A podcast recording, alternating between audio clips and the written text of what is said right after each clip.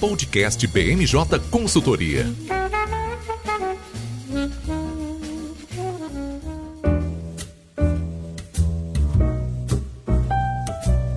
Olá pessoal, eu sou Fernanda César. Estamos começando mais um BMJ Podcast. Como sempre, trouxemos um time de especialistas para comentar os temas mais relevantes da semana. E dessa vez será um pouquinho diferente. Nessa semana tivemos muitas movimentações dentro do legislativo, porque foram os últimos dias de trabalho antes do recesso parlamentar, e por isso eu puxei sardinha para o meu lado, né? Bom, e nesse episódio iremos tratar das principais movimentações do Congresso Nacional, como a aprovação da Lei de Diretrizes Orçamentárias, a aprovação da proposta de emenda à Constituição que trata dos benefícios, a visita de Lula ao presidente do Senado, Rodrigo Pacheco, e o que esperar daqui para frente do Congresso Nacional. Para esse podcast especial de legislativo, estão comigo hoje a nossa coordenadora de legislativo, Gabriela Santana. Tudo bem, Gabi? Tudo certo, Fê. Obrigada pelo convite. Sempre um prazer. E o nosso consultor de legislativo e estreante aqui no podcast, Daniel Contreira. Tudo bem, Daniel? Tudo bem, Fê. E bom dia, boa tarde, boa noite para quem quer que esteja ouvindo a gente aqui.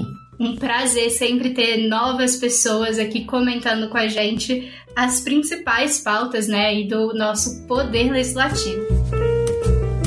E eu sou suspeita para falar sobre esse tema, pois também faço parte do nosso time de legislativo e essa é a minha pauta favorita, sem dúvidas. Sempre muito empolgante quando a gente traz esses temas aqui no podcast. Mas eu vou confessar aqui para vocês que eu estou mais do que feliz que tá finalmente chegando o recesso parlamentar, porque, meu Deus, parecia que essa semana não ia ter fim de tão agitada e cheia de controvérsias que foi. Pra gente já começar aí no assunto, né, no que teve de mais bombástico nessa semana, vamos começar direto na Lei de Diretrizes Orçamentárias, que deu o que falar no início dessa semana, né, Gabi? Oi, Fê, com certeza. É, a polêmica começou ali dentro do plenário por conta de uma decisão do presidente do Congresso, o senador Rodrigo Pacheco, ter dito que sim, é, vetos não trancariam a votação da Lei de Diretrizes Orçamentárias, o que sempre foi considerado expressamente proibido. Vários partidos, inclusive, questionaram questionaram a decisão do presidente da, do Congresso, Rodrigo Pacheco, porque é, isso sempre foi expressamente proibido. Entretanto, ele respondeu esses questionamentos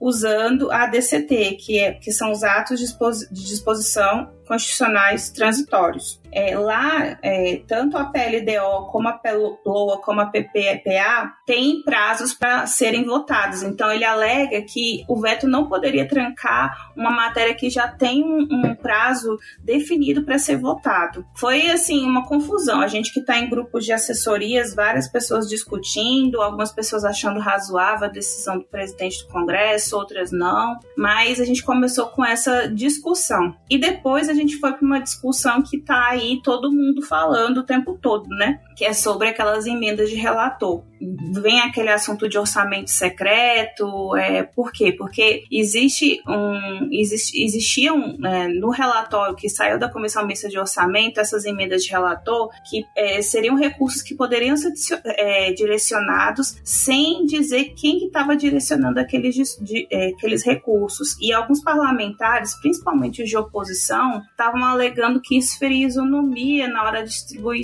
distribuir esses valores, que são é, direito né, dos parlamentares, e claro, eles entendem, a maioria entende que é importante fazer a destinação desses recursos para estados e municípios, mas que esses valores poderiam beneficiar um conjunto de parlamentares que apoiaria, por exemplo, é, o governo federal em alguma votação, porque você não poderia dizer quem que estava destinando. Então dá para você saber, por exemplo, se aquele, aqueles valores estavam sendo distribuídos igualmente a todos os parlamentares ali. Bom, eu acho que a gente tem que dar um contexto, né, Gabi, é justamente sobre essa questão uh, das emendas de relator e nos seus vários uh, prismas que a gente tem sobre essa discussão, né? É uma, uma polêmica muito grande para a sociedade, né? E para todo mundo que está observando esse movimento aí desde que ele começou no Congresso, principalmente desde que saiu no ano passado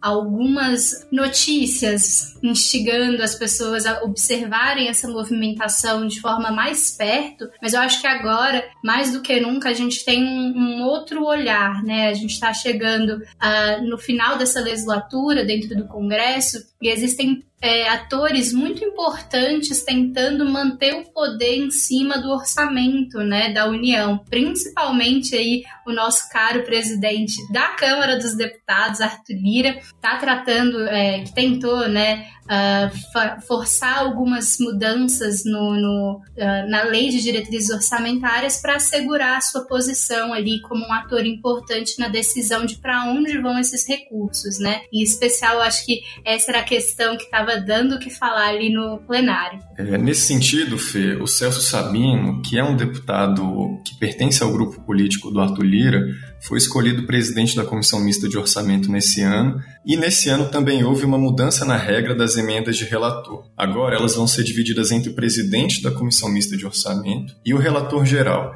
que nesse ano é o senador Marcelo Castro, que é um pouco mais próximo do Lula do que é do Bolsonaro. Antigamente, só o relator geral tinha esse poder. E essa divisão é, do, das emendas de relator entre o presidente da CMO e o relator geral é uma ferramenta que fortalece o grupo político do Arthur Lira. Eu acho interessante a gente pensar que não existe vácuo de poder. E o, e o poder executivo no Brasil, que é historicamente muito robusto, a gente na nossa história política tem várias figuras é, presidenciais que são muito relevantes, ele vem perdendo gradativamente a sua força nos últimos sete anos, no mínimo. Parte desse vácuo, nesse sentido, vem sendo preenchido pelo poder legislativo, que vem tomando cada vez mais conta do orçamento público. E a presença de um presidente da Câmara como o Arthur Lira, que abertamente expõe as deficiências do, presiden do, presidencialismo de coalizão e trabalha para que o parlamento seja de fato o grande condutor da política nacional, fortalece essa ofensiva do legislativo nesse vácuo de poder. Olha, gente, depois dessas ponderações fica até difícil falar, né? Mas eu acho que a gente pode pensar que essas emendas elas abriram uma discussão super importante, porque a população é, muitas vezes não sabe que o parlamentar tem esse poder de destinar recursos para os seus estados e municípios. Eu já conversei, eu, eu, eu, brinco né, com as pessoas que eu gosto de conversar muito com as pessoas comuns da rua, né? Eu gosto de conversar com o vendedor, com o taxista, com o Uber, com as pessoas que às vezes não estão tão envolvidas em política como a gente, né, que trabalha diretamente com política. E quando a gente comenta que o parlamentar ele não tem só o poder de legislar, mas também de direcionar recursos, né, para o, o, colégio eleitoral dele, as, muitas pessoas não sabem disso. E por conta dessa questão da polêmica do orçamento secreto, isso veio também para a mídia. Muitas pessoas começaram a acompanhar isso mais de perto. E acredito também que por conta disso houve essa mudança do relator, o senador Marcos Duval, para que é, essas emendas impositivas, ou para que essas emendas não fossem impositivas, na verdade, né? Então que tem esse caminho de, se, de dizer quem foi que indicou esses valores, e isso certamente é, enfraquece de alguma forma a alguma articulação política que beneficiasse algum parlamentar em detrimento de outro na indicação desses valores. Bom, um fato que a gente não pode negar é que Uh, orçamento é um tema complicado, mas é um tema que deve ser observado muito de perto, porque mexe com toda a estrutura do governo, todas as ações, né? Desde o município ao governo federal. Então é uma decisão muito uh, interessante, né? E eu gosto de, de pontuar que a gente está sempre falando de um orçamento que vai passar para o ano que vem, né? Na verdade, não é um orçamento desse desse momento. As emendas, com certeza, elas estão sendo usadas, né? A gente já sabe disso, mas é um orçamento que trata aí do que virá, né? E a gente está falando de, de um ano de eleição, né? Então tudo isso soma no momento de de deliberação e com certeza não foi fácil é, essa votação. E aí eu pego um ponto que a Gabi trouxe lá no início da fala dela, né? A briga inicial dentro do plenário, além desses pontos dentro do orçamento, foi por uma questão regimental. O presidente do Senado estava ali atuando é, à frente do Congresso na, na sessão conjunta, queria votar a LDO sem votar os vetos. E aí teve que ser construído um novo acordo para que fosse feito dessa forma, mas que os vetos fossem respeitados também votados na quinta-feira. Então, isso é uma não é normal, né, de, de acontecer. Normalmente você vota, limpa ali uma pauta de vetos completamente para depois votar uh, o orçamento.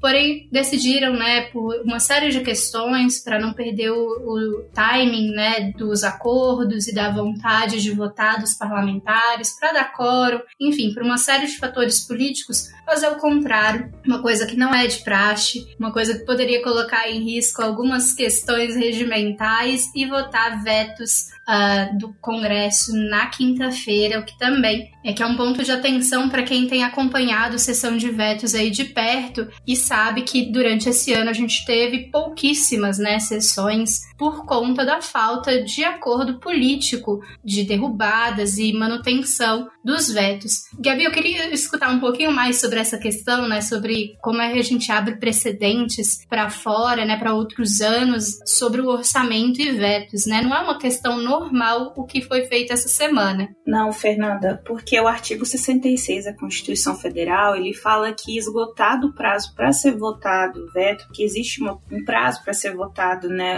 para serem deliberados os vetos dentro do Congresso, eles sobrestam a pauta, ou seja, eles trancam a pauta do Congresso para qualquer matéria. Isso é bem claro no artigo 66. E ali o, o presidente do Congresso, presidente do Senado, né, atuando como presidente do Congresso, Rodrigo Pacheco, ele alega é, esses dispositivos que estão na DCT para poder fazer essa inversão. Muito também baseado no que você falou, né? Questão de acordos. Inclusive, dizem nos bastidores que o presidente Rodrigo Pacheco ele atuou bastante para a queda dessa impos é, da impositividade, né? Dessas emendas de relator, porque ele também seria contra. É, inclusive, depois a gente vai conversar um pouquinho sobre isso, né? Ele é, tem se aproximado do candidato à presidência é, e ex-presidente da República, o Lula.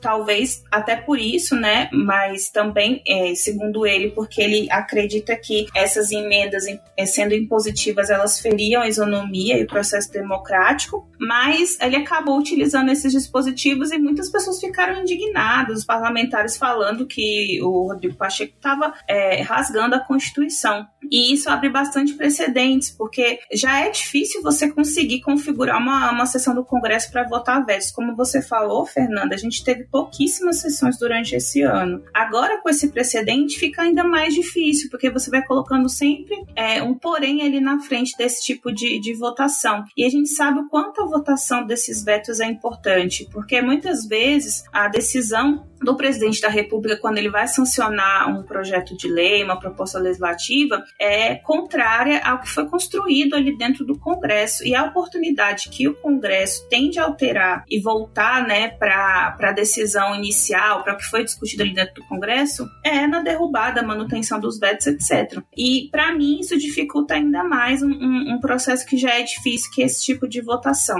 Pensando que a gente é, teve que reformular também todo o sistema para votação de vetos nesse momento de pandemia. É, já teve essa dificuldade ao longo desses últimos anos e aí a gente vem com mais esse precedente. Esperamos que o próximo Congresso retifique essa decisão para que a gente consiga fazer com que essas sessões ocorram. Um fato é importante é que a gente não vai deixar de falar sobre esse assunto, né? Ano que vem com certeza, mais ou menos nessa época do ano, teremos tudo isso de novo acontecendo, né?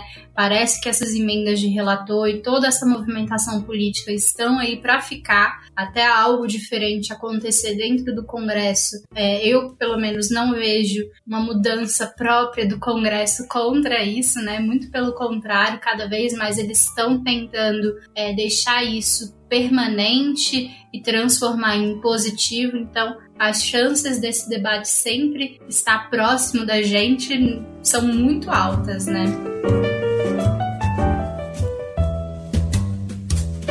Bom, com certeza o orçamento nunca vai deixar de ser uma polêmica, mas não dá para viver só de uma polêmica dentro do Congresso, né? E aí eu puxo agora o Daniel para falar com mais detalhes sobre outro assunto bem polêmico que a gente teve essa semana, inclusive. Hoje a gente está gravando o podcast na quinta-feira, quatro e meia, mas quando vocês estiverem escutando, já vai ter saído a promulgação da PEC, que ficou conhecida por vários nomes, né? Kamikaze, das bondades, dos benefícios, enfim, uma série de nomes para um texto só que traz uma série de mudanças super importantes e super controversas em período eleitoral. Daniel, explica pra gente como foi a confusão da votação dessa proposta essa semana. Olha, Fê, quem escutou o podcast da BMJ nas últimas duas semanas já tá craque no assunto. Mas eu acho que vale a pena a gente revisar um pouco o assunto sobre o qual essa PEC trata. É,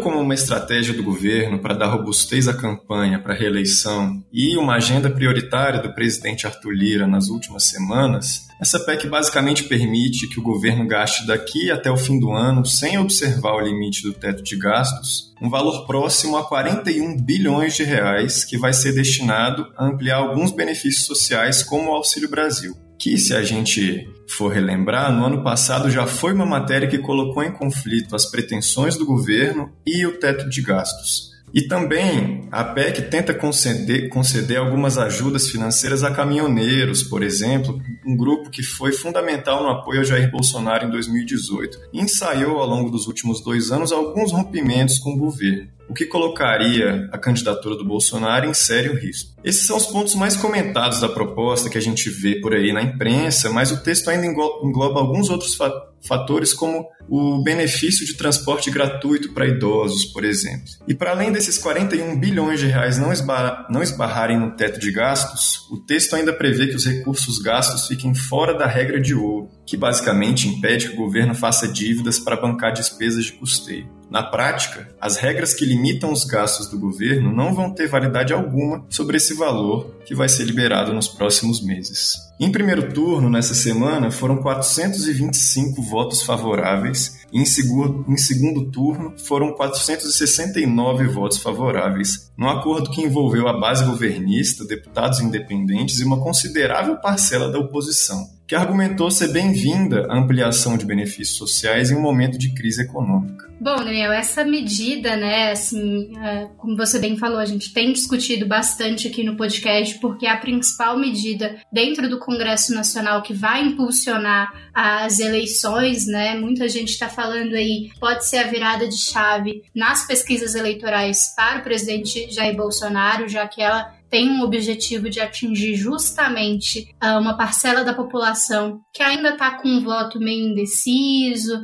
né, que está recebendo auxílios. Outras pessoas dizem que está vindo tarde demais, não vai beneficiar tanto assim nas pesquisas eleitorais e até para beneficiar teria que ter um prazo aí de três a quatro meses e a gente já estaria nas eleições. Então vai ser bem difícil mensurar essa vantagem do Bolsonaro nesse período anterior, né, ao mês de outubro. Porém, com certeza gerou muita polêmica e eu acho que foi uh, um fato curioso, né, para quem estava acompanhando a sessão ao vivo ali da votação em primeiro turno, como ela se deu, né, o desenrolar dela, porque foi um pouco polêmico, né? Eu acompanhei a primeira parte, então o primeiro turno dessa votação, e a gente tinha um ambiente muito bom, apesar de muitos críticos ali do Centrão afirmarem que o presidente é, Lira não tinha votos suficientes para essa medida, mas o que a gente sempre fala por aqui é que está na pauta, provavelmente tem voto, uh, e ele colocou na pauta junto com a PEC do piso da enfermagem, né?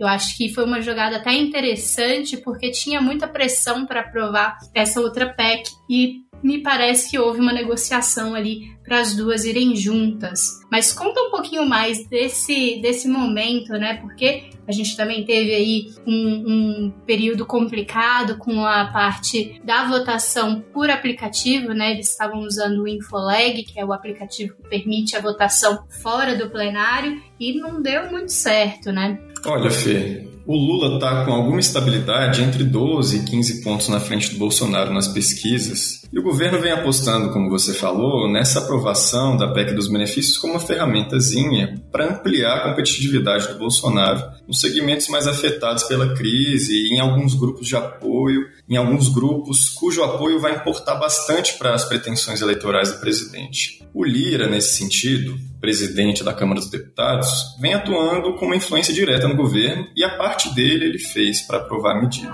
mas ele mesmo não avalia que só a aprovação dessa PEC vai ser suficiente para dar uma sobrevida a essa candidatura do Bolsonaro. Ele vem reconhecendo a força do Lula no Nordeste, principalmente, e vem apostando, é, conversando isso com seus correligionários no, nos bastidores, que a definição dos, das eleições vai estar na região sudeste e pode ser influenciada pela aprovação dessa PEC. Mas ele não coloca essa PEC como um fator chave para essa aprovação. O Lula, que veio a Brasília nessa semana, num discurso aos apoiadores, seguiu o mesmo raciocínio do Lira. A PEC passou, a população vai receber os valores desses benefícios, mas ainda assim, segundo Lula, é preciso mostrar para o Bolsonaro que a população não está satisfeita só com isso, que o governo dele não foi bom e tudo mais. Isso mostra uma indicação clara de que a classe política não vem enxergando, como enxergou ano passado no caso da criação do Auxílio Brasil, uma medida capaz de subverter completamente esse jogo eleitoral. Não está tão latente a confiança do governo nessa PEC, por mais que eles venham apostando nisso. E sobre o que você falou da votação, Fê, o Lira, no ano passado, editou uma mudança no regimento que proíbe a sessão no plenário de ser suspensa por mais de uma hora. À época, essa mudança foi feita para enfraquecer um pouquinho o poder da obstrução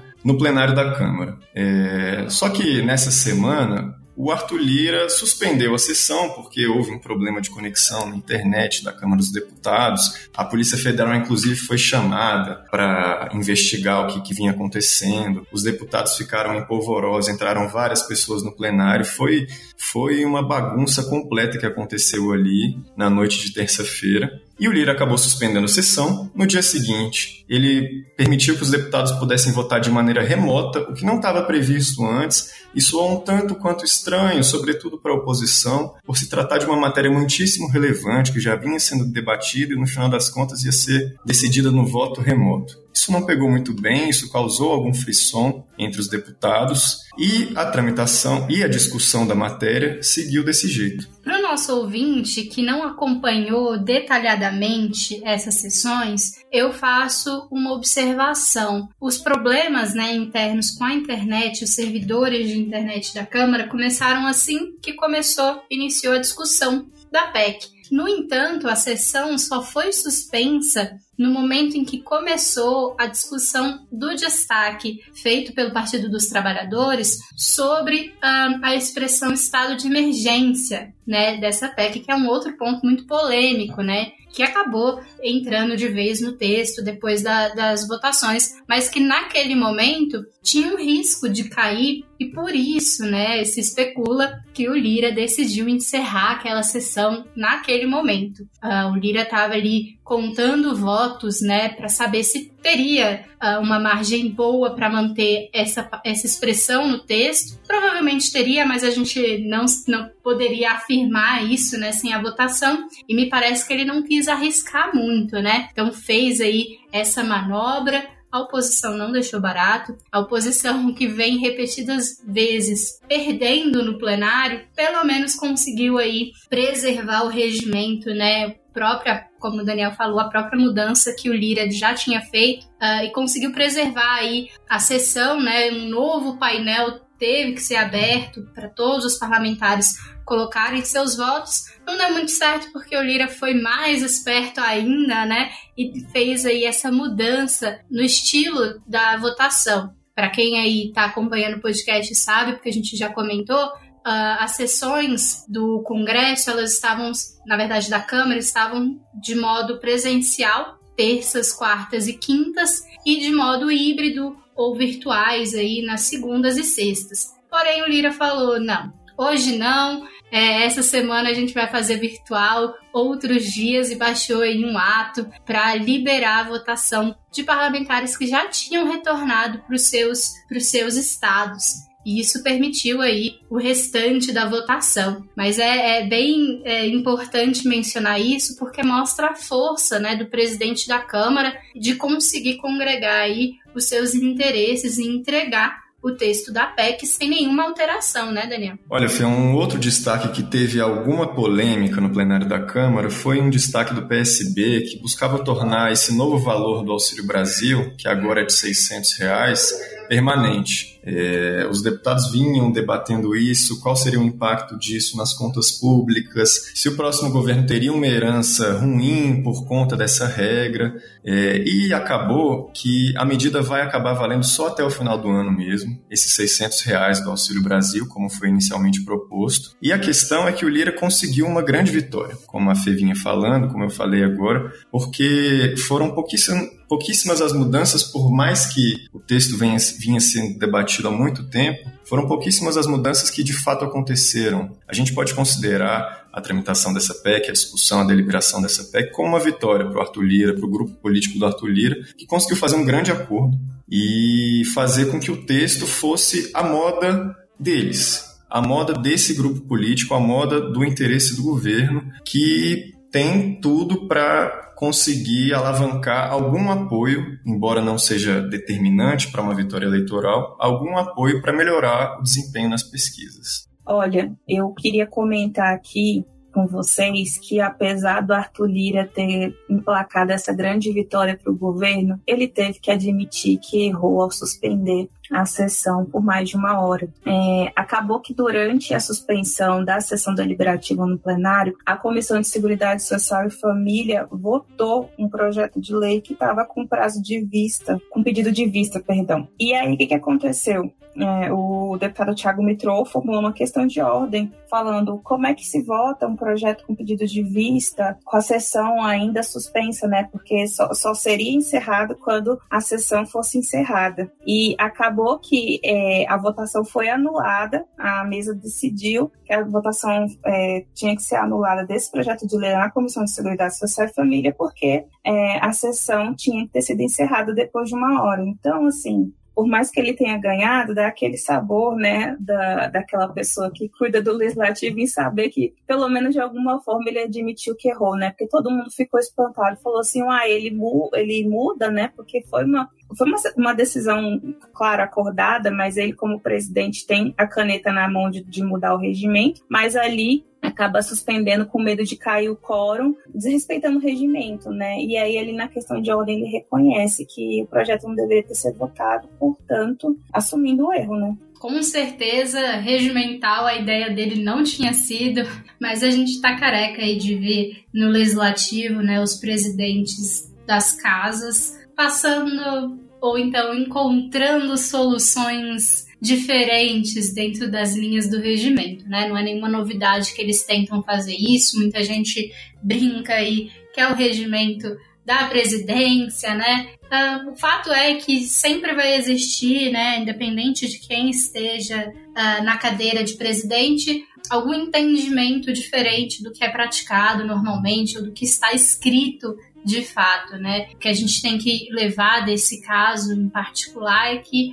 a força do Lira, né, tanto dentro do orçamento, como a gente estava comentando anteriormente, como dentro das votações no plenário da Câmara, são muito fortes, né? A influência dele é, ele, como um líder ali do Centrão, trabalha muito bem e está muito alinhado é, é, com o presidente Jair Bolsonaro, né? Tá, obviamente, abrindo um espaço maior de, de importância do Congresso Nacional nas decisões, mas por enquanto bem alinhado com, é, com a presidência, tratando de temas relevantes para o Jair Bolsonaro, o que me leva aí Há outro tema muito importante que aconteceu essa semana é, no Congresso Nacional, que foi a visita do ex-presidente Lula ao presidente do Senado Federal, Rodrigo Pacheco, né? A gente acompanhou no início da semana um burburinho ali é, sobre a relação é, de extremidade na política, né, nas eleições que a gente tem observado aí nos últimos dias.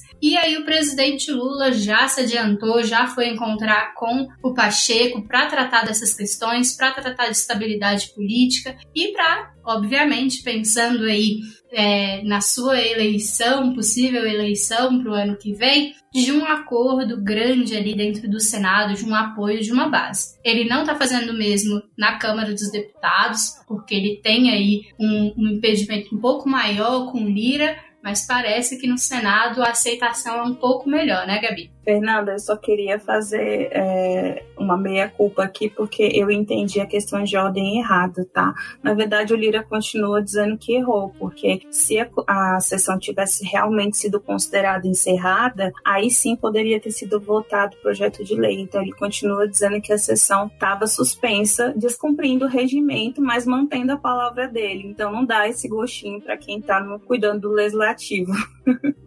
Mas voltando a essa questão do uh, encontro do Rodrigo Pacheco com o ex-presidente Lula, inclusive acompanhado do seu candidato a vice-presidente, Geraldo Alckmin, é, eu entendo que seja um, uma visita é, natural, visto que o PSD, que é o partido que o Rodrigo Pacheco hoje é, é filiado, está apoiando o Lula em Minas Gerais. Mas o interessante é, disso tudo é que quem acompanhou a visita comentou que o Rodrigo Pacheco disse que a mãe dele votou no Lula em 2002 e que isso foi um motivo, inclusive, para um momento de descontração. É, disseram também que o Rodrigo Pacheco manteve o, o discurso bastante institucional, mesmo nos momentos em que o ex-presidente Lula fazia é, menção direta ao, gover ao governo Bolsonaro e ao presidente, né, diretamente ao presidente ele ponderava, por exemplo, na questão, é, ah, o Bolsonaro está preocupado com o resultado das eleições e por isso ele está questionando também o sistema de votação brasileiro. Aí o Pacheco respondia que qualquer tipo de questionamento em relação ao sistema de votação e as instituições brasileiras, ele seria a favor da democracia e a, a favor é, do fortalecimento das instituições, mas sempre de uma forma bastante republicana. Então, ele não, não citou ninguém ali, mas tem se colocado como uma pessoa também que, que de, de alguma forma, mesmo é, de forma muito polida, tem se colocado contra a, algumas é, decisões do governo federal. É, isso é interessante de é, Fernanda, pensando que a gente tem o ex-presidente Lula à frente das pesquisas eleitorais, é, ele é presidente do Senado e presidente do Congresso também, mantém o cargo de senador, é, ele foi, chegou a ser ventilado como candidato, pré-candidato à presidência da República, mas desistiu, e ele continua sendo uma força ali dentro do Congresso. Né? Então, é uma aproximação muito interessante, pensando que o Lula sabe quais vão ser as resistências que ele vai é, encontrar caso seja eleito ano que vem dentro do Congresso Nacional. Então, é um importante aliado que conversa ali com a oposição, com o governo, com o Centrão, que com certeza vai ser é, um desafio ali para o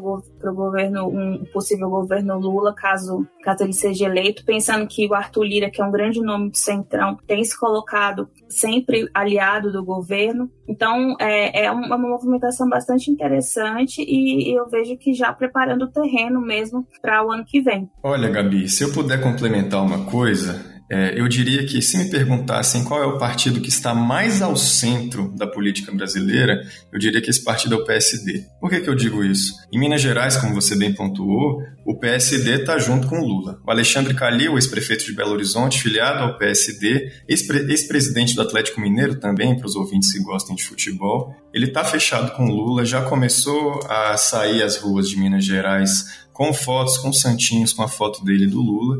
Mas em São Paulo, um outro colégio eleitoral muito importante, o PSD indicou o vice na chapa do Bolsonaro. O vice, o candidato a vice-governador de São Paulo é do PSD, é, junto com Tarcísio, que é ex-ministro da infraestrutura do, do, Bolsonaro. Isso mostra que o PSD está atento a todos os movimentos que são feitos assim. O Gilberto Kassab, presidente do PSD, vem dando todos os indícios possíveis há muito tempo, desde o ano passado, de que se a candidatura presidencial do PSD não vingasse, que era o próprio Rodrigo Pacheco, o nome, é, o PSD tenderia a apoiar o Lula no segundo turno, por enxergar o Lula como uma opção mais equilibrada do que o Bolsonaro. Então, eu considero natural um presidente do Senado do PSD fazer acenos a candidatos à presidência da República que coadunem, que sejam da, da, do mesmo campo político de alguma forma, ou que pelo menos coexistam com alguma paz. realmente, Daniel, e pensando que a gente também tem um, um candidato ao governo né, da Bahia, o ACM também, que tem acenado de alguma forma ao ex-presidente Lula, é, inclusive com algumas falas do ex-presidente Lula é, elogiando né, o posicionamento do ACM Neto. E aí você falando sobre essa questão é, do PSD, Minas Gerais, São Paulo, né? Eu volto àquela sua fala no início do podcast, comentando sobre, não sei se foi você ou Fernanda que comentou, acredito que tenha sido você, falando sobre é, a dificuldade do Lula no colégio eleitoral do Sul-Sudeste, né? Então, quando a gente tem um PSD forte no Minas Gerais, é, um Rodrigo Pacheco recebendo Lula na, na residência oficial, isso, isso também é uma estratégia política, né? Para mostrar para aquele reduto eleitoral que existe um apoio ao ex-presidente Lula e talvez quebrar, né? Conseguir é, reverter essa, essa, esse cenário, né? Que a gente está com um cenário um pouco polarizado no Brasil, né? A gente vê um Nordeste bastante Lula, um Sul-Sudeste bastante Bolsonaro. Acho que o Sudeste um pouco menos, a gente tem um pouquinho mais de divisão, é, mas é importante, sim, pensando no cenário eleitoral em outubro. Perfeito, Gabi. E só mais um exemplo para fortalecer esse argumento que eu vinha trazendo. É, o prefeito do Rio de Janeiro, o Eduardo Paes, que vinha se esquivando um pouco dessas questões nacionais, nessa última semana falou, gravou um vídeo dizendo que o Lula é uma grande liderança, que o Lula é uma figura histórica para o Brasil e que vai apoiar ele nas eleições de outubro. Ou seja, mais um quadro relevante do PSD que está indicando que vai caminhar junto com o Lula. Enfim, o PSD é um partido com muitas facetas, né? O nosso famoso centrão, né?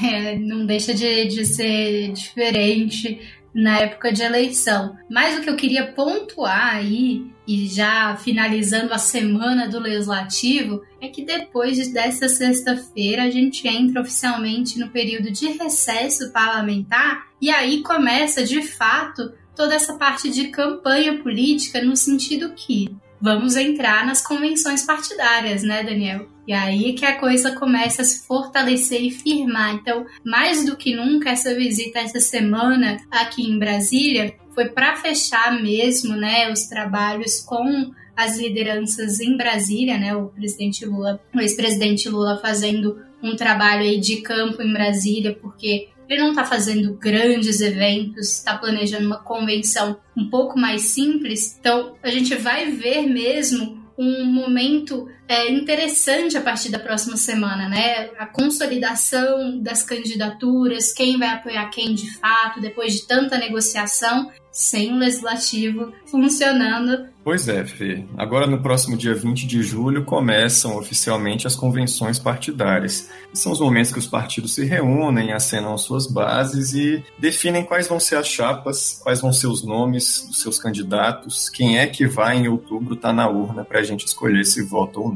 Alguns presidenciáveis já marcaram algumas datas para lançarem suas candidaturas. O presidente Jair Bolsonaro vai lançar sua candidatura à reeleição no Maracanãzinho no dia 24 de julho, que é um domingo, vai fazer um evento de manhã e, pelo que tem sido noticiado, pelo que eu tenho escutado, vai ser um evento baseado bastante nessa questão da religiosidade que o Bolsonaro carrega, é, nessa questão da família, ele vai fazer vários acenos nesse sentido e promete fazer um evento bem grande, né, para bater um pouco de frente com, esse, com, esse, com essa compreensão de que o Bolsonaro vem perdendo o apoio popular. Né? Ele tem muita, muita necessidade de se mostrar enquanto um candidato ainda bastante popular, para que ele não perca uma força retórica importante né, na, na trajetória política dele. O Lula, como você pontuou, ainda não definiu quais vão ser as datas em que ele vai fazer eventos, qual vai ser o local que ele vai escolher, porque, para além de motivos de segurança, né, alguns atos do PT recentemente vêm sofrendo alguns, alguns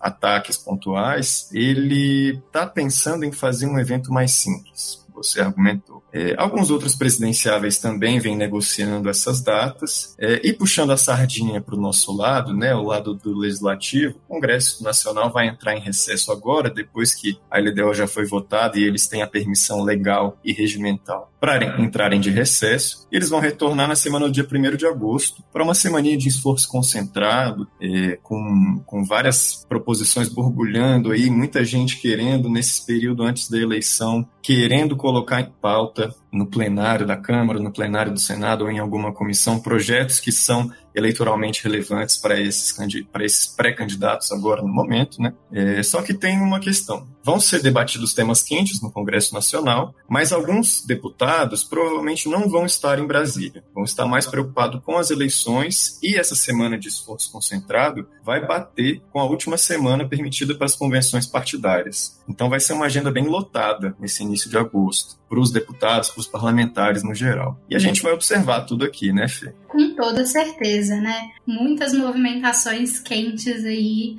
estão por vir, principalmente, né, no âmbito das eleições. Eu só queria fazer um comentário, né, Fê? A gente estava falando antes, um pouquinho antes, não sei se foi mais cedo ou se foi antes do início da gravação do podcast, sobre é, o ato do Lira valer só até dia 30 de julho, né? E eu, eu acredito que ele vai estender a validade desse ato, justamente por causa dessa situação na última semana de esforço concentrado que está previsto para acontecer na última semana de agosto. E aí eu só queria deixar esse gostinho aí para o eleitor, né, pensando que, é, segundo quem estava na, na, na, visita do Lula ao Pacheco, o, o ex-presidente Lula comentou que já disputou várias eleições e que nunca viu uma eleição tão polarizada quanto essa e tão tendente à, à violência, né? Então vamos ficar de olho nisso. E também pensando que é, a gente já teve uma indicação de que os principais candidatos à presidência da República não vão participar de debates. É, saiu uma notícia recentemente de que eles foram convidados para um debate na Globo News e que ambos não aceitaram, nem Lula nem Bolsonaro. Então, como é que vai ser, né?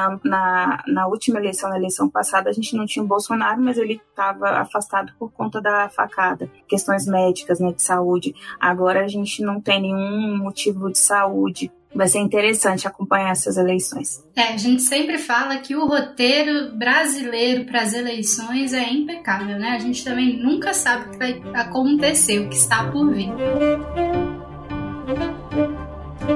Bom, pessoal, nosso podcast está chegando ao fim. Gostaria de agradecer os nossos convidados dessa semana e os nossos ouvintes que ficaram com a gente até o final. Vocês já sabem que estaremos acompanhando todos esses temas, né? Como sempre, para ficar por dentro dessas informações é só seguir a BMJ nas redes sociais. Espero vocês na próxima semana. Até mais.